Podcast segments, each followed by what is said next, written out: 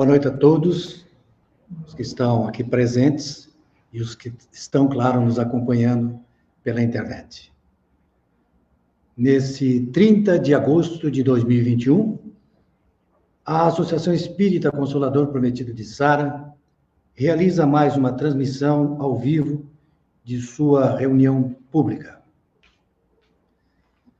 Vamos, nesse instante, então, elevar o nosso pensamento, colocando em sintonia com a espiritualidade maior, e dessa forma nós vamos criar a harmonia necessária para o bom resultado dos trabalhos desta noite. Nós iniciamos com a oração que Jesus nos ensinou. Pai nosso que estais no céu, santificado seja o vosso nome, venha a nós o vosso reino, seja feita a vossa vontade, assim na terra como no céu. O pão nosso de cada dia nos dai hoje. Perdoai as nossas ofensas, assim como nós perdoamos a quem nos tem ofendido, e não nos deixeis cair em tentação, mas livrai-nos do mal. Assim seja. Em nome de Jesus, nosso guia e nosso modelo, em nome de Bezerra de Menezes, que é o mentor espiritual desta casa, nós damos por abertos os trabalhos desta noite na Associação Espírita Consolador Prometido de Içara. Na primeira parte dos trabalhos, nós temos a exposição a cargo do nosso irmão Valdinei de Freitas, de Sombrio, que sempre que vem aqui, né, nos brinda com excelentes reflexões. Então, vamos vibrar para que ele possa transmitir com tranquilidade o recado dessa noite. O tema da palestra é o próximo passo. É com você, Valdinei. Obrigado, Dila.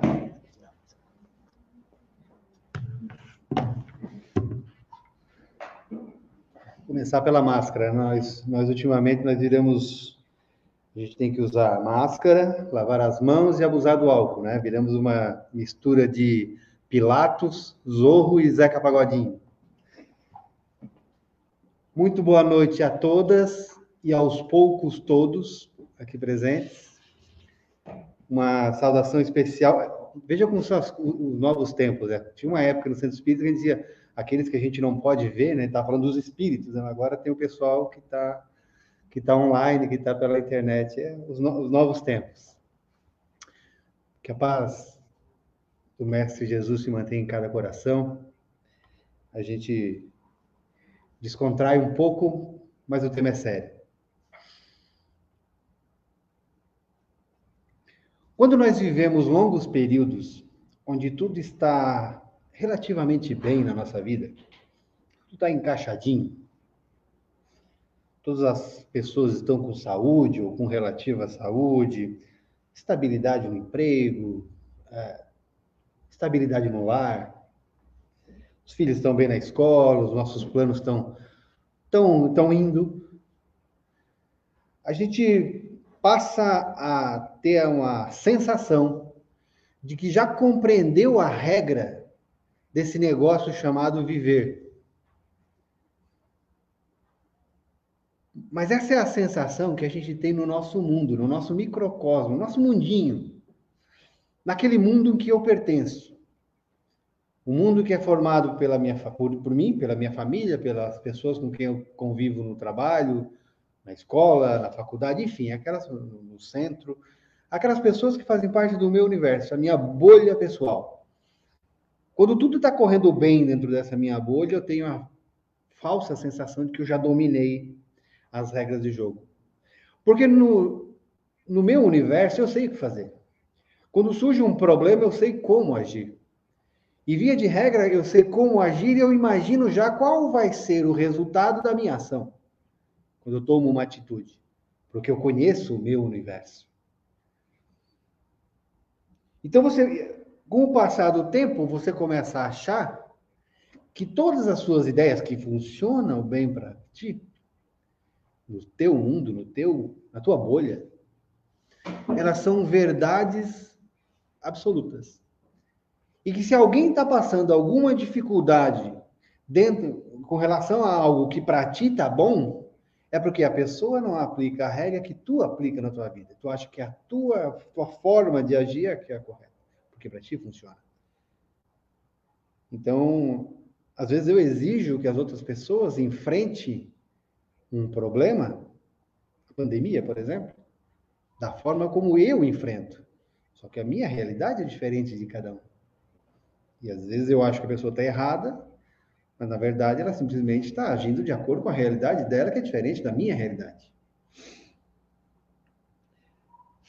Mas acontece, às vezes, isso é muito comum na nossa vida, de algo que algo que chega e penetra na nossa bolha. E aquele sistema hermeticamente fechado em que eu vivo, de repente ele se abre, ele se rompe. E aí eu não sei mais como agir. Porque tudo aquilo que eu sabia, todas as regras que eu conhecia e que aplicava e dava certo, elas não existem mais e não funciona mais, porque algo penetrou na minha bolha e fez abrir. Às vezes esse algo que penetra no teu micro-universo é algo sério. É uma doença, é uma separação, é a perda de um emprego, é uma morte. E muitas pessoas se desorganizam de tal forma justamente que perde aquela sensação de segurança porque não sabe mais como agir. Porque tudo mudou. E é impressionante e natural o quanto uma morte, por exemplo, desorganiza a bolha de uma pessoa, porque a gente tem a falsa sensação de que as pessoas que estão dentro do meu universo vão estar ali para sempre. As pessoas que morrem, e quando eu estou dizendo morrem, estou falando do sentido físico da coisa, as pessoas que morrem são as pessoas que fazem parte da bolha dos outros, não da minha. E às vezes é difícil se reorganizar. Aquele conjunto de regras que eu dominava simplesmente não existem mais. O vírus fez isso. Ele pegou as todas, ele invadiu a nossa bolha, pegou todas as nossas certezas, as nossas seguranças e explodiu. E para agravar, ele não fez isso só com uma pessoa. Ele invadiu todas as bolhas de todas as pessoas do planeta. Todos ao mesmo tempo tiveram as suas bolhas, o seu universo simplesmente implodido ou explodido. Mas é impressionante porque o que o vírus trouxe não foi nenhuma novidade. E é bom abrir um parênteses aqui, eu não estou falando. Esse mundo que a gente vive hoje, que tudo é mal interpretado, eu não estou falando em negação, não tem nada a ver com isso. O que eu quero dizer é que mortes sempre existiram. Perda de emprego sempre existiram. Isolamento sempre existiu. O que não existia era que com todos ao mesmo tempo em que todos estivessem vivendo um cenário igual. Ah, mas eu fiquei seis meses, um ano em casa, trancado sem sair de casa. Olha, antes da pandemia tinha gente três anos em casa com câncer.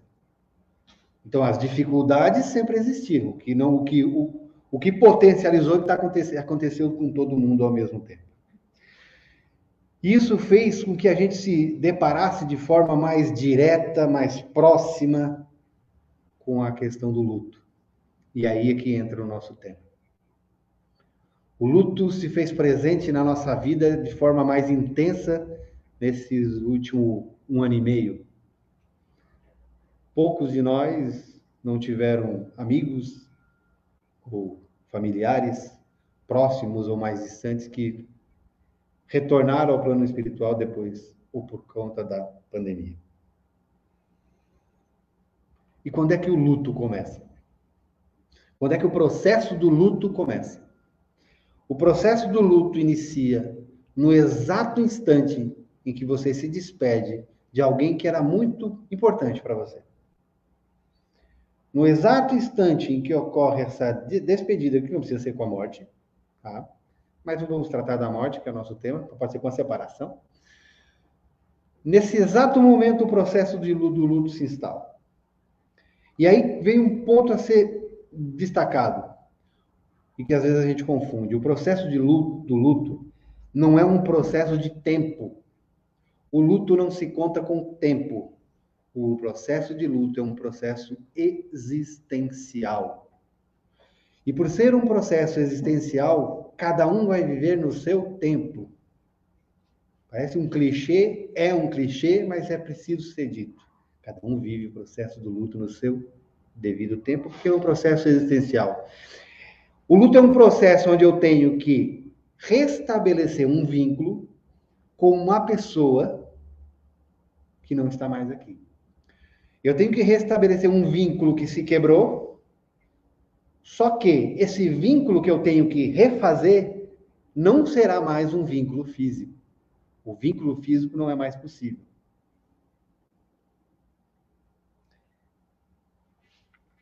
Ele é um vínculo simbólico. No momento em que eu conseguir restabelecer esse vínculo de forma simbólica a pessoa que partiu, eu vou estar saindo ou sobrevivendo ao processo do luto de forma mais tranquila e serena. Fisicamente falando, quando nós passamos por essa, por essa fase, por esse processo, muitas coisas são se percebe. Por exemplo, a pessoa que está em luto tem a imunidade mais baixa. Isso aí não sou eu que estou dizendo, né? As pessoas que trabalham com isso, que estudam isso. E para essa época a gente vive, imunidade baixa não é uma boa, né? É, eu acho impressionante como sempre tem alguém que para para fazer estatística, sempre tem alguém que para para contar certas coisas. Contar, que eu digo contar, matemática. Por exemplo, alguém parou para contar e chegou à conclusão de que a maioria das pessoas que são atropeladas estão passando por um processo de luto. Porque as pessoas estão mais distraídas. Então, vê como ele bagunça a nossa bolha, né? Vê como ele é. É difícil. Mas ele é inevitável e não escolhe, né? E é por isso que a gente precisa dar o próximo passo. Quando a gente se depara com ele, a pandemia, repito, nos fez, nos colocou o luto à nossa frente de forma mais colorida, mais próxima, mais de uma vez até para alguns. Infelizmente, nós vivemos numa sociedade em que não favorece a vivência do processo de luto, porque a vida não vai parar. Para quem não é servidor público como eu, tem só dois dias para ficar em casa, tentar se reestruturar. Eu tenho oito. Não é grandes coisas, mas é mais, um pouco mais do que dois. Porque o mundo não para, o mundo segue. E tu tem que continuar, ninguém vai ficar parar, o mundo não para para te ficar lambendo as tuas feridas. Então a sociedade, ela não, ela não aceita esse não é que não aceita, ela não facilita o processo. E o desafio começa porque a gente tem que administrar a morte. A gente tem que administrar a perda. A gente tem que administrar a dor. Porque se a gente não consegue fazer isso, a morte, a perda, a dor, elas vão nos administrar. Elas vão reger a nossa vida. E vão reger a nossa vida num mundo, numa sociedade que não está nem aí para isso. Ah, eu tenho pena, sinto muito por tu estar passando por isso, mas tu tem que trabalhar, tu tem que produzir. E quando tudo que você vê na tua frente, quando tudo que você vê na tua vida é a tua própria dor, tu não consegue viver. Eu não estou falando que isso é fácil, isso é muito. Na teoria, isso é uma beleza. Para quem não vive de forma mais intensa, é uma beleza falar isso. Mas é assim. E principalmente quando se fixa naquele que partiu. Eu sempre gosto de analisar a situação pelo ângulo inverso. Nós somos espíritas. Nós acreditamos que existe um mundo espiritual, que a pessoa não morreu de fato, está em um outro plano. Mas imagina do ponto de vista dela. Ela está lá, se redescobrindo numa nova situação, e sente toda essa energia daquelas pessoas que ficaram, que estão totalmente desestruturadas, e também, do ponto de vista deles, não pode fazer nada. Deve ser desesperador também. O luto ele se divide em fases, muitas fases. Mas vamos falar de algumas delas, as principais, principalmente. Uma delas, a fase da negação. Na fase da negação, a gente, a gente, a gente não acredita que aquilo aconteceu.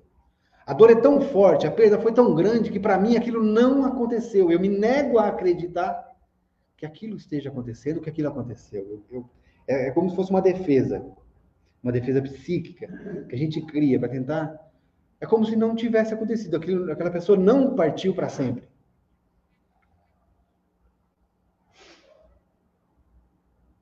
Alguns dizem que é muito interessante para ti passar por essa fase e não entrar de forma muito profunda na negação, tu participar do velório, tu vê o corpo. Porque isso faria bem, defendem alguns. E a pandemia, pelo menos no início dela, muitas, gente, muitas pessoas sequer tiveram a oportunidade de fazer isso. Eu imagino que deve ter sido muito complicado. Além da fase da negação, nós temos a fase da raiva. Essa é uma fase muito delicada e muita gente passa por ela. É onde a gente começa a questionar e as, uma das principais perguntas que surge é por que comigo? Normalmente nesse processo Deus é o alvo principal nessa fase. Deus é o alvo principal das nossas críticas, da nossa raiva, do nosso da nossa dor. Religiões também passam a ser apontadas e questionadas. Quem assistiu o filme, ouviu, ou leu o livro A Cabana, vai perceber exatamente isso. Que naquele processo onde Deus se apresenta para aquele pai que perdeu uma filha, ele não quer nem saber de nada. Ele está tão imerso na sua própria dor, não importa não importa Deus, eu não quero saber de Deus.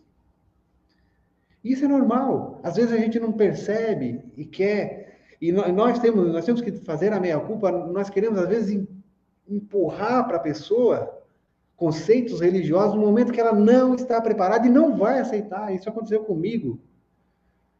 Quem trabalha no centro espírita, quem não, já não ouviu essa pergunta? Eu perdi alguém. Que livro tu indica para eu ler? Quem nunca? E daquele no auge, né, da empolgação, de tudo. O livro dos Espíritos. Uma semana depois, a pessoa devolveu o livro e disse assim: Ó, tá aqui esse teu livro. Sabe o que esse teu livro diz? Primeira pergunta desse teu livro é assim: o que é Deus? Eu vou dizer para ti quem é Deus. Deus foi quem levou minha filha. Estava errada a pessoa? Não estava errada, estava errada eu. Eu estava errado. Por tentar empurrar para ela goela abaixo uma coisa que ela não estava pronta. Eu deveria ter dado para ela a violeta na janela para entender que a filha não tinha morrido.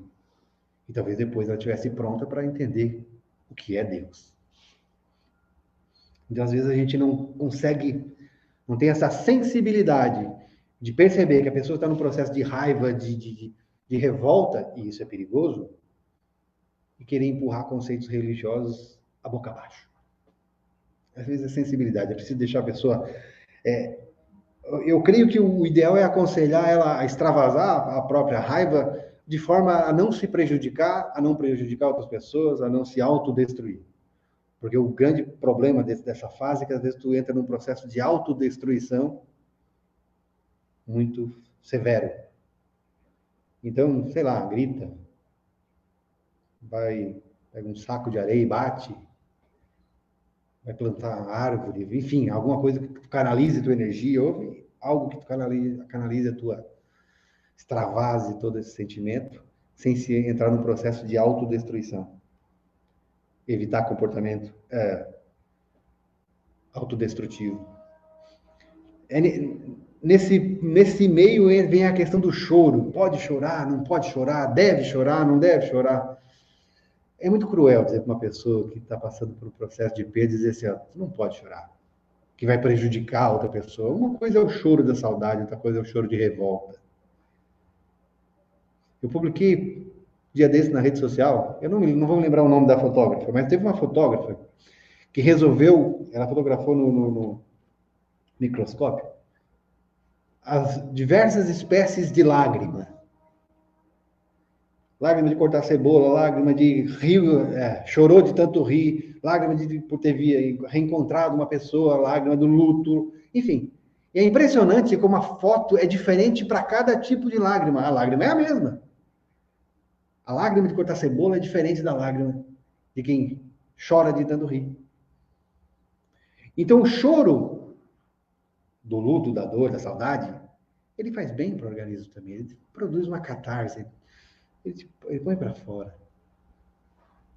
O que não pode é o choro de revolta. Aquele que aprisiona não só a você, mas a, a pessoa também que partiu. E repito, é muito cruel. Eu sempre que eu passei por isso, uh, no velório do meu pai, eu estava ao lado do caixão e alguém bateu nas minhas costas e disse assim: Para ti é fácil, tu é espírita. Se eu choro ali, a pessoa diz, oh, que espécie de espírito aquele lá, vai lá fazer palestra, está chorando, cara. Vai, vai.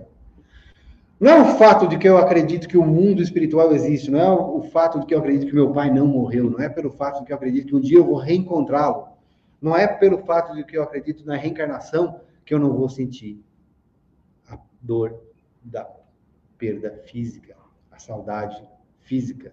Uma coisa não inviabiliza a outra. Por isso é muito cruel. Chorar pode sim. É preciso apenas ter cuidado para não entrar num processo de revolta. Porque esse sim é danoso para todo mundo. Tem a fase da depressão. E o sentimento aqui que aflora é a tristeza. Numa análise mais rápida, a gente pode imaginar que tristeza, o sentimento da tristeza é algo ruim. Não, não é. O sentimento da tristeza, a tristeza, que é um dos principais sentimentos que nós temos, ela não é ruim. A tristeza, ela nos faz desacelerar. Ela nos faz, às vezes, entrar num processo de autoconhecimento. Só que aí que vem o perigo dela. Porque a linha que separa esse processo de autoconhecimento, de desaceleração para depressão, ela é muito tênue, ela é muito fina. Encontrar o equilíbrio é que é o grande desafio quando tu se depara se depara com a tristeza. Porque quando tu entra no processo de depressão, tu entra num buraco e vai cavando mais para baixo e tu não chega uma hora que tu não consegue sair sozinho. Mão dada com a tristeza vem a saudade. A saudade é um sentimento antagônico, paradoxal. Porque ao mesmo tempo que no começo, nos primeiros momentos, a saudade era judia, a saudade ela aperta, a saudade ela esmaga assim, o coração, a gente fica faz doer mesmo. É a mesmo, é o mesmo sentimento, é a mesma é ela que daqui a pouco, daqui mais um tempo, vai permitir que tu só se recorde daquela pessoa com sentimentos bons. Só vai lembrar das coisas boas. Quando tu consegue se reequilibrar, a saudade tem um, tem um papel fundamental, porque só ela vai te permitir apenas se recordar das coisas boas. E a mesma que te esmagava, que te maltratava, vai te acariciar e vai te consolar. Aquela dor aguda vai se transformar num sentimento sereno. Tu nunca vai deixar de sentir, Tu nunca vai deixar de sentir saudade, de, sentir a falta da pessoa, mas vai ficar administrável. E é um processo, uma fase que chamam de aceitação. O nome é autoexplicativo. Repito, tu não vai esquecer a pessoa. Tu simplesmente vai conseguir tocar a tua vida, mesmo tendo perdido aquela pessoa ou se separado dela temporariamente. O grande problema de, das fases do processo de luto é que ela não é um, uma coisa linear, né? É, negação, raiva, tristeza, aceitei. Não. É vai e volta. Alguns não vivem, não passam por uma das fases. Outros vão direto para uma, daqui a pouco voltam. Quando pensa que já está aceitando, acontece uma situação que tu cai. Isso é perfeitamente normal, essa oscilação. Porque o que te faz, a saudade, o que te, vai te fazer recordar daquela pessoa que partiu, são as situações mais inusitadas na tua vida. E às vezes tu cai, é natural, é normal. Então as pessoas se desesperam, eu achei que eu já estava bem. Repito o que eu disse lá no início, é um processo existencial, não é de tempo. Ah, mas já faz cinco anos. A rainha da Inglaterra, a rainha Vitória, nunca superou continuou colocando a mesa para o marido o resto da sua vida. E nas situações mais inusitadas, eu vou de novo citar um exemplo meu. Eu moro em Sombrio, meu pai morava em Araranguá. Sombrio, Araranguá dá 26 quilômetros, isso dá alguns minutos para o temporal. Fechou o tempo em Sombrio, eu ligava, ele era meio neurótico com o tempo, pai, ó, prepara aí que vai chover.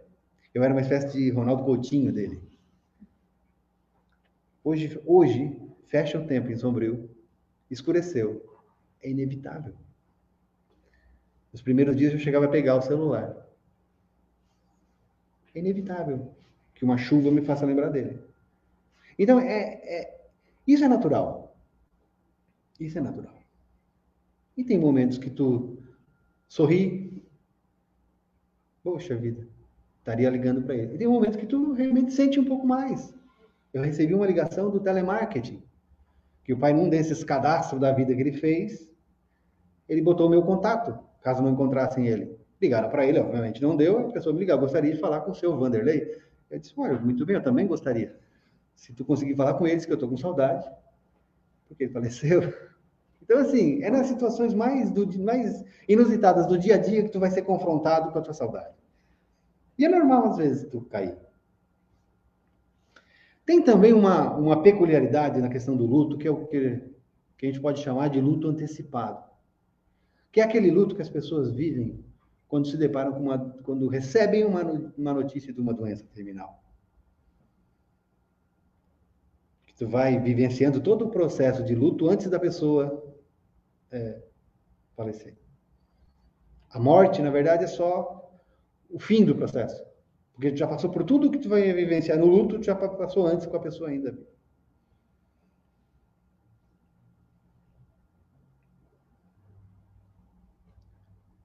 Não sei se alguém. Eu sei que muita gente vem para o centro espírita por conta de uma perda.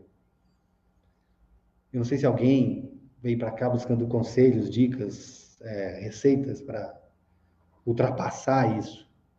Se veio bateu na porta errada porque não tem. Repito, é um clichê, mas a gente tem que repetir. Cada um vive o luto do seu modo. O que funciona para um pode não funcionar para outro. Então, não adianta dizer eu fiz isso, porque isso é a minha bolha. O que a gente tem aqui, por exemplo, não se sentir culpado quando cair. Não é vergonhoso cair.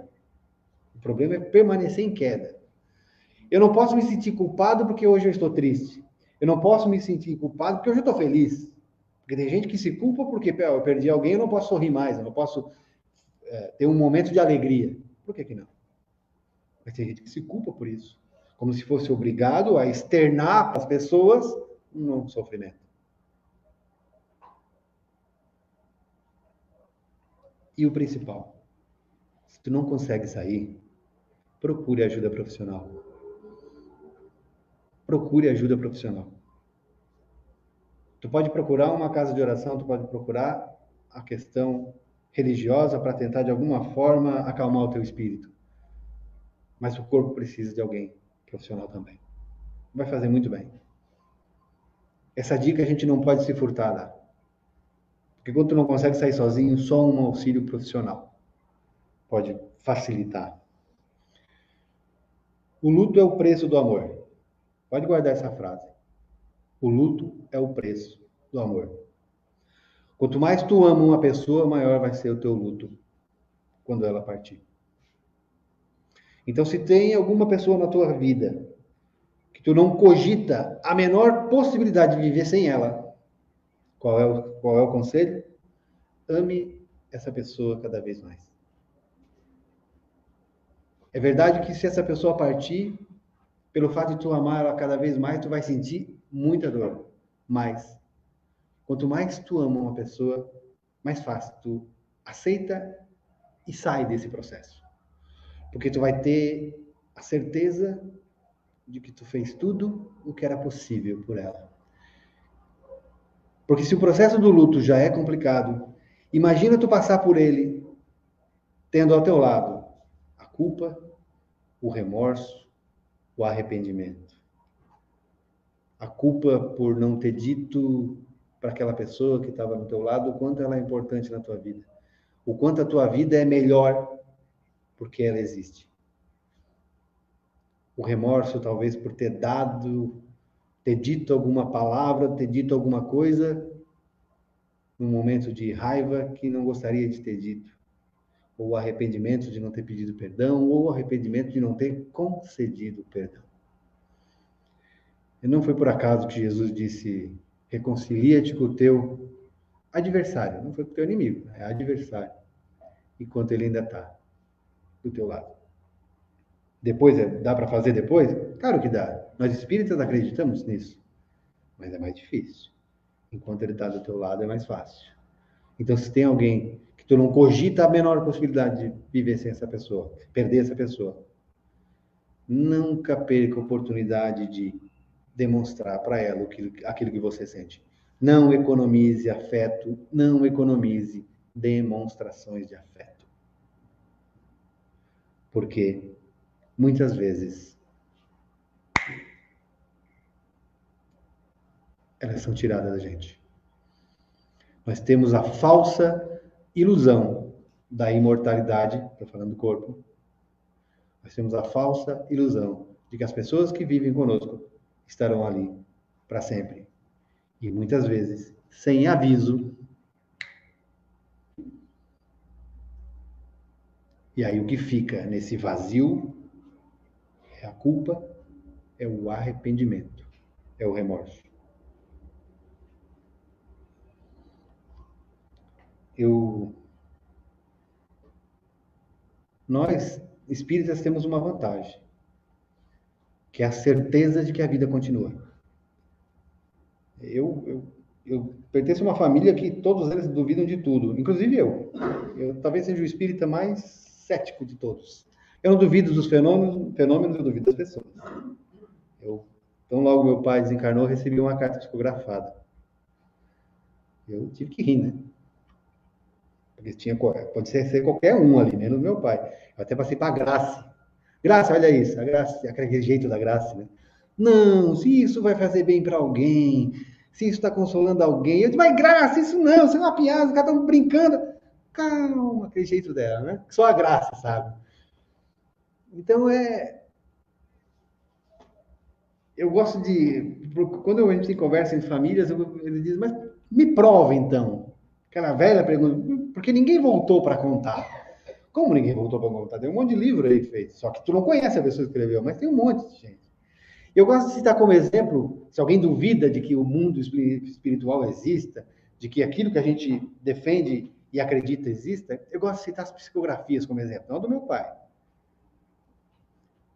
E, eu, e tem uma muito interessante do Chico, num livro chamado Éramos Seis. O Chico conta, aliás, a psicografia conta a história de uma de um menino que foi visitar o túmulo de um primo, ou tio, algo assim. A mãe ia colocar um buquê de flores no túmulo, o menino tinha cinco anos, disse não, foi lá, arrancou uma das flores, essa eu quero colocar. Foi lá, colocou no túmulo e disse assim: Tio, é, eu estou botando essa flor para ver se na próxima carta tu lembra de falar de mim. Porque o menino estava indignado, porque o Chico tinha psicografado uma carta do, do tio dele e ele, ele, falou de todo mundo menos do menino. E o menino estava indignado com, ele, com aquilo. Então eu vou botar aqui a flor e na próxima se fala de mim. A história se perdeu, passado alguns meses, o Chico psicografa uma nova carta. E na carta, uma carta longa, extensa, dentre outras coisas, lá no fim a carta diz assim: Ah, E diga para o pequeno Alexandre que a flor eu não recebi, mas o perfume sim. É. Se alguém quer prova maior do que isso, eu gosto de usar esse exemplo. Porque isso nos conforta. De que realmente as pessoas não morreram. E para encerrar, tem algum dentista aqui? Não, né? Que eu vou falar mal agora. Porque quando ele diz assim, já está acabando, isso é conversa de dentista, né? Dentista ah, já está acabando, mas não está nada. Fala isso só para te se acalmar, porque vai ainda demorar. Mas já está acabando. O Divaldo conta uma história muito interessante. Ele foi fazer um congresso ecumênico, onde tinha diversas pessoas de diversos segmentos é, para falar sobre perda de pessoas queridas. E ele estava conversando com um psiquiatra, eu acho, ou psicólogo, um dos dois, mas acho que foi um psiquiatra. E o psiquiatra falou para ele assim: para vocês deve ser fácil, né? Vocês acreditam em reencarnação, vida após a morte, que comunicabilidade com os mortos. Então, para vocês consolar alguém é muito fácil. É muito fácil. O problema é para mim. Eu não acredito em reencarnação. Para mim, morreu, acabou. A nossa vida é, uma, é meramente uma existência biológica. Morreu é o fim. E aí o Divaldo perguntou: E o que que tu fala para as pessoas que te perguntam querendo um consolo? Tu não acredita em nada disso. Ele disse assim: Bom, eu digo o seguinte. Não se lamente pelas pessoas que morreram. Agradeçam a honra de ter convivido com ela, pelo tempo que foi possível conviver com elas. Lembre-se apenas dos momentos felizes. Esqueça os momentos tristes que vocês passaram juntos, mas Dê ênfase para os momentos felizes. Viva intensamente as lembranças de tudo de bom que aquela pessoa trouxe na tua vida. Viva intensamente a alegria que você experimentou ao lado daquela pessoa. E o Divaldo conta que, a partir desse momento, ele passou a utilizar essa fala do médico nas exposições, nos atendimentos dele.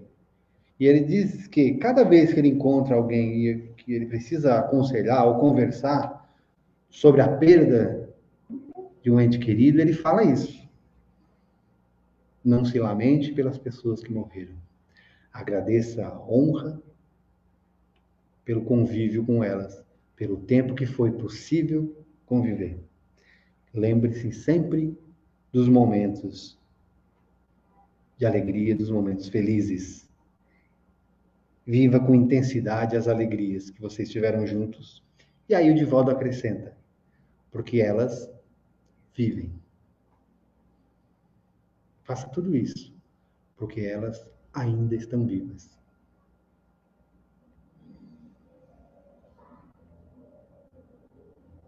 O trajeto da vivência do luto ele é muito longo.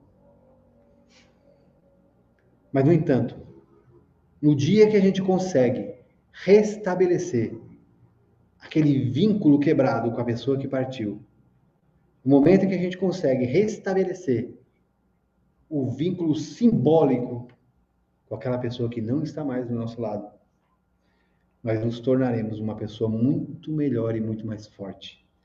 Porque a partir desse momento, tu passa a não ser só tu. É tu e a outra pessoa contigo. Porque ela vai estar sempre contigo.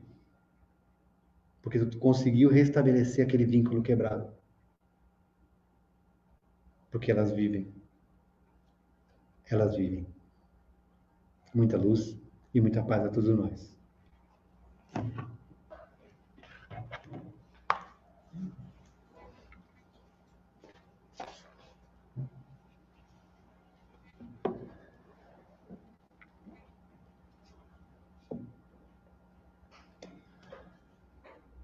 Falei para vocês que o homem é bom, que nos faz refletir exatamente sobre os assuntos que nos assolam de nós a cada instante, né?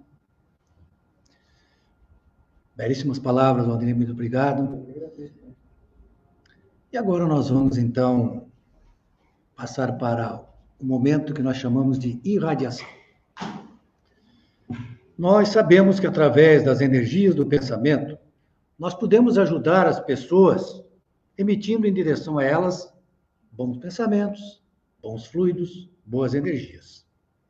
Então, devidamente harmonizados com a palestra da noite, nós vamos exercer a caridade através da prece, enviando nossos pensamentos positivos.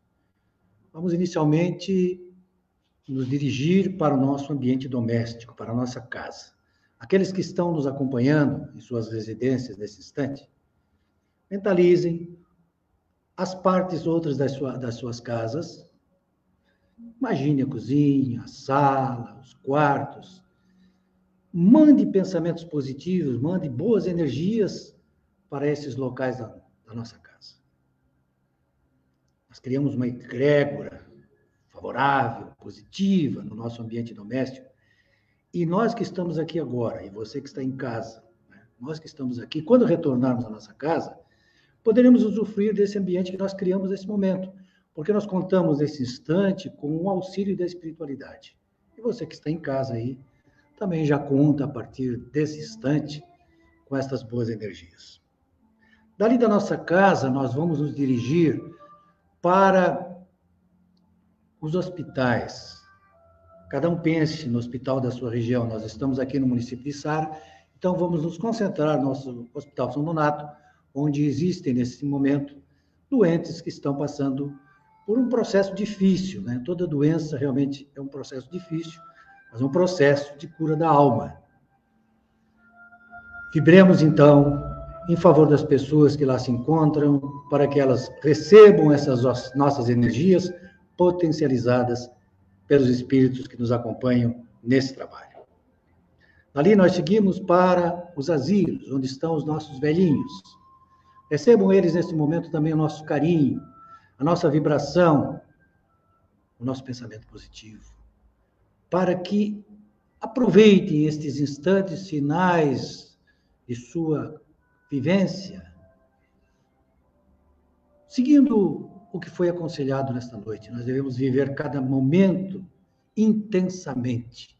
Tudo é importante para nós, para o nosso aprendizado. Vamos dali seguir para os locais que acolhem as crianças desamparadas, aquelas que não têm uma família, mas que com certeza dentro em breve terão. Elas passam por um processo, por um momento difícil de aprendizado nessa atual encarnação e precisam sempre dos nossos pensamentos positivos, das nossas boas energias geradas em direção a elas. Dali, vamos até a cadeia pública, os presídios, onde estão os nossos irmãos que cometeram seus equívocos, para que eles recebam as nossas energias, reflitam as suas ações e retornem quão mais rápido possível for para a sociedade, para os seus familiares. Vamos, nesse instante, nos dirigir em pensamento para aqueles que estão em estado de sofrimento em suas residências, ainda recolhidos, ainda isolados, quer pela pandemia, quer por outras doenças, que eles recebam nesse momento, estas pessoas, as nossas vibrações, os nossos pensamentos positivos. Existem também aqueles que, inclusive, já faleceram, nossos irmãos, mas que continuam presentes. Muitos deles sequer sabem que estão, que não têm mais o corpo físico, se veem vivos como realmente estão, mas estão num processo ainda de turbulência.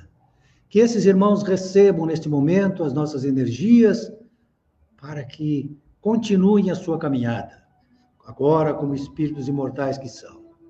Em especial, nós nos lembramos nesse momento dos nossos irmãos suicidas. Devemos sim sempre orar por eles Jesus disse que nenhuma ovelha que lhe foi confiada se perderia. E o Espiritismo nos explica muito bem que esses irmãos, embora tenham cometido esse grande equívoco na sua existência, podem se recuperar e são realmente recuperados porque eles estão sob o manto protetor de Maria de Nazaré. Que se abra então um caminho iluminado a esses irmãos, a fim de que as equipes espirituais que trabalham nessa tarefa possam alcançá-los e trazê-los para o devido atendimento e encaminhamento. Vamos nos dirigir agora em pensamento positivo, em vibrações para os nossos dirigentes. É sempre importante nós orarmos para os nossos dirigentes, sejam eles municipais, estaduais, federais, porque está na mão dessas pessoas uma grande tarefa e uma difícil tarefa, que é lidar com a coisa pública, é administrar a coisa pública, que eles estejam sempre atentos às inspirações da espiritualidade para que façam aquilo que deve ser feito em benefício do povo. Também devemos orar para os dirigentes religiosos, porque uma tarefa muito importante foi incumbida a eles. Todas as religiões são importantes, porque todas elas estão auxiliando a Jesus implantar o reino de Deus na terra. Vivemos, portanto, nesse momento, em favor dos dirigentes religiosos.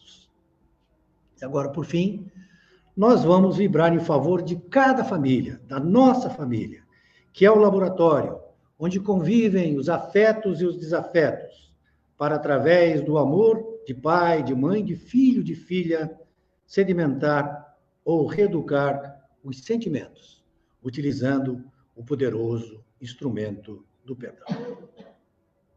Vamos agora realizar a fluidificação. Magnetização das águas.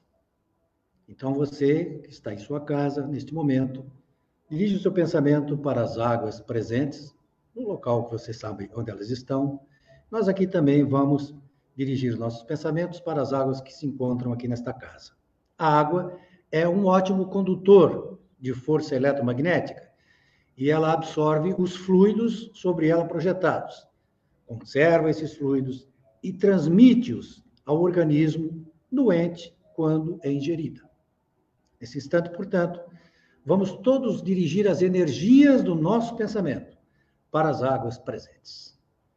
Com a colaboração dos espíritos que nos assistem, vamos adicionar fluidos medicamentosos a estas águas e desta forma vamos colaborar para que elas se transformem em alimento e remédio para os males físicos e também para nos auxiliar no reequilíbrio do nosso corpo é, perispiritual, ou corpo espiritual. Vamos agora para o passo seguinte que nós denominamos de passe à distância, para aqueles que estão em suas residências. Para os que estão aqui presentes, nós denominamos de passe coletivo. É o momento que nós recebemos a nossa parcela de a nossa parcela. Coloquemos-nos em posição adequada.